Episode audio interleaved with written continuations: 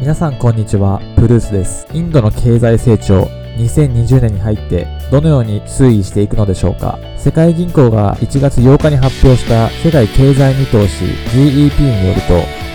インドの2019年20年度の実質国内総生産 GDP 成長率は5%と予測しており、GDP 成長率は3年連続で鈍化するとの見通しを立てており、インド国内における経済の先行きの見通しが不安視される声も相次いでいます。そんな中、インド政府は本日2月1日に2020年新年度の暫定予算案を発表するとしております。現在のインドの財務大臣、ニルマラ・シタラマン氏はインド国内の問題に頭を抱えていることだと思います。今回はこの2020年新年度の暫定予算案の発表に伴い、現在のインドの経済事情を指し示す9つの指標を分析してみたいと思います。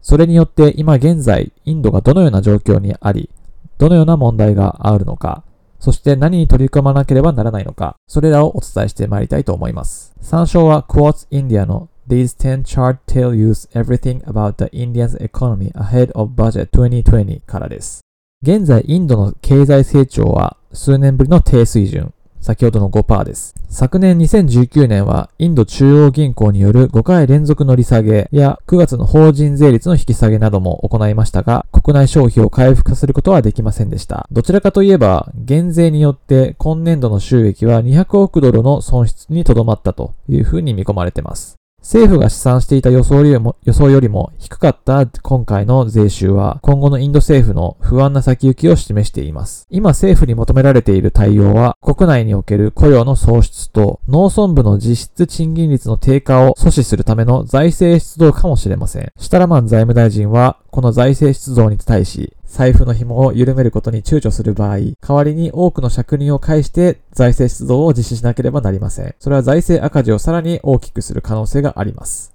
今回クォーツでは、今のインドの経済事情を示す9つの指標が示されています。これらを見て、シタラマン財務大臣はどう考えているのでしょうか一つ一つ見ていきます。まず一つ目、GDP の成長率、GDP growth or the dearth of it ということで、世銀が発表している先ほどの GDP 成長率5%ということで、過去最低です。シタラマン財務大臣は2019年7月に発表した最初の予算案で、2024年までにインドを5兆ドル規模の経済にするという目標を設定していました。しかし、そのためには経済成長は毎年8%から9%の間で拡大する必要があります。一時期は8%の成長率を記録していたインドですが、それを再び取り戻すためには、どのようなものが必要なのか。二つ目、消費のスランプ。Consumption slump 現在 GDP 全体の60%以上を占めているのは国内消費とされています。2012年度の会計年度における消費金額の伸びが17.5%でした。そして昨年2019年は消費金額の伸びが9%と低下してしまってます。これは GDP の成長率の低下よりも急な下がり方です。国内需要がどうして自利品になってしまっているか、主要な原因はいくつかございまして、一つは農村部の賃金の低下と失業です。ムンバイのインディラ・ガンジー開発研究所の経済学教授であるナガラージ氏は、この農村部の問題に加えて、マハマト・ガンジー国立農村雇用保障法という、まあ、インド農村部の雇用プログラムがあるんですが、こちらへの資金配分への低さも問題だと付け加えています。なので、まずは農村部における賃金の改善と失業させないための雇用の創出なんですが、これを解決するために農村雇用保障法というのが実施されていましたが、これに対してのお金の投入というのがまだまだ不足している。そのためプログラムもうまく実施できないという状況が挙げられています。続いて3つ目、不良債権。Low credit of take ということで、個人や中小企業の信用力の欠如が国内消費が鈍化するもう一つの理由だというふうな分析です。モディ政権では不良債権の問題に取り組むことができませんでした。結果、銀行は不良資産 NPA を心配して融資などではリスクを取らないような慎重な姿勢を示し続けています。この状況を悪化させているのは、シャドーバンキングの存在。シャドーバンキングは銀行融資以外のルートで資金を提供する信用仲介機能を指しますが、ケアレーティングのエコノミエコノミスト、ナラティブ氏は、非銀行系金融会社が提供するクレジットの20%近くが小売部門に割り当てられているというふうに語っています。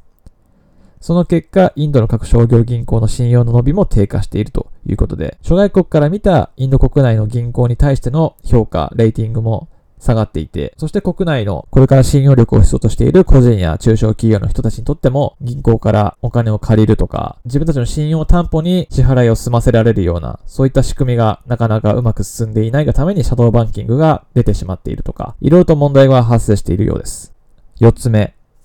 投資の減少、investment decline。リスク回避に走った銀行の動きから投資額は2012年度の会計年度の GDP の34.3%から2020年度には推定で28.1%に減少すると予想されています。これも先ほどの不良債権の問題と相まって銀行側からの投資額がどんどん減ってきている。一部の企業にお金が集中してしまっている可能性もあります。インド国内全体に資金が行き渡らないために、より格差が生まれ、貧困にあえた人たちが雇用を求めて治安の悪化とか、そういったものも懸念されることでしょう。5つ目です。インフレーションが顕在化しています。インフレーション rears its heads. 2019年12月、インドの小売インフレは7.4%に急上昇しています。こちらは2014年7月以来の最高となっています。特に食料品価格はモンスーンによる供給混乱により12%も上昇したそうです。小売インフレ率は現在、インド準備銀行が設定する4%のコンフォートゾーンを大きく上回っている状況です。消費額は落ち込んでいる中で発生したインフレ状況下では利下げはできません。2019年にはレポ金利、まあ、こちらレポ市場で現金を貸し借りするときの金利ですが、こちらが累積1.35%ポイントを引き下げています。ただし、インフレがさらに上昇する可能性は低いんじゃないかという見方が一般的で、新たに新鮮な作物が登場し、小売市場での食料品の価格は下がっているというふうに別のエコノミストの方は語っています。また、食料品とエネルギーを除いたコアインフレ率は2019年には急落している状況です。なので先ほどのモンスーンの影響などから一部の食料品の価格が供給混乱によって上がったというところが一番大きく影響出ていると思われます。続けて、工業生産高、Factories Fall Silent。インドの工業生産高が2019年8月から3ヶ月連続で縮小しています。9月の工業生産指数 IIP の低下は6年間で最も急だとされています。これは経済復興が根深いことを示しています。これは結果的にこうなってしまったというふうに言わざるを得ないと思います。やはり銀行側からの貸し付けや融資があまりうまく行き渡らないために中小企業はお金がなく、こういった工業生産に対する指数も鈍化してしまっているという状況かなと思います。続いて7つ目、財政不振、Fiscal Slip Page。2019年予算では、シタラマン財務大臣は財政赤字を GDP の3.3%まで制限しようとしてました。しかし、今年度の進行中の会計年度の税収は予想よりも低いというふうに見積もられるため、この財政赤字の縮小は難しい。この目標は難しいと考えられています。財政赤字の目標を達成することなく、シタラマン財務大臣は財政出動を行う余地はあるのでしょうか今現在の予想としては、成長を優先するべきだというふうな判断から、多少の財政赤字は覚悟として、財政出動はなされる可能性があります。財政出動なしには雇用機会の創出と経済成長は達成できないはずですから、政府は財政赤字が許容範囲内で拡大すべきだと考えていると。経済のアウトプットが改善されれば赤字比率は修正されていくのではないでしょうかという見解ですね。ただし、財政赤字の拡大における問題としては、政府による追加の借入があり得ますので、注意が必要です。続いて8番目、センセックス指数、センセックス defines gravity and logic まあ悪い経済ニュースが相次いでいるにもかかわらず、金融市場は目を見張るような高さで拡大しています。センセックス指数とはインドの BSE、ムンバイ証券取引所の株価指数です。2019年センセックスでは14%上昇しています。ただ、この14%の上昇は少数の企業、まあ、一部の株式によって推進されていると考えられています。昨年における小型株か中型株はほとんど低調だったというふうに語られています。まあこれについてシュタラマン財務大臣は今の14%の上昇というのは楽観的には考えていません。結局今の金融市場における上昇していく値動きというのは今後のインドの成長が復活するであろうという希望的観測によるものです。今の金融市場は企業の業績の改善の期待と経済を復活させるための政府による政策措置の発表によって推進されると見られていますので、これらの期待に応えなければ、より株価は下落して暴落してしまう可能性もあります。ですので、これらの期待に応えるという意味でも、プレッシャーとして、シタラマン財務大臣は非常に頭を抱えているかもしれません。そして最後、えー、世銀の評価、doing business。こちら世界銀行がリリースしている経済指標 Doing Business というものがありまして、これらこれらの中で Ease of Doing Business Ranking というビジネスのしやすさを表したランキングがあります。ここでなんとインドは急上昇しているということが唯一の希望の光ではないでしょうかというふうにクォーツで締めくくっています。まあ、あくまで指標でどのような裏付けがあってっていうのはちょっとまだ不明確な部分ありますが、今現時点で63位に位置していました。まあ、それ以前はもっと低かったとされていますので、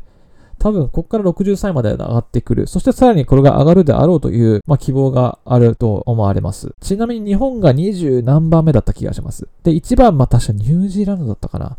なんかそんな経済指標を世界銀行が Ease of Doing Business とかいうのを出してたんで、まあ、よかったらご覧になってみてください。ということで、今回9つの指標から見るインドの経済の分析でした。まあ、インフレが起こったり、投資が減少したり、工業生産高がもう鈍化したり、で、国内 GDP も成長率が止まってしまっている。で、不良債権も溜まってしまっている。ですけども、金融市場におけるインドへの期待は大きいということで、かなり板挟み状態であるインド国内のシュタラマン財務大臣ですが、ここからインド経済、どのような施策がなされていくのか、そしてインド経済は果たして復活するのか、復活するとすればいつ復活するのか、非常に楽しみなところであります。以上、プルースでした。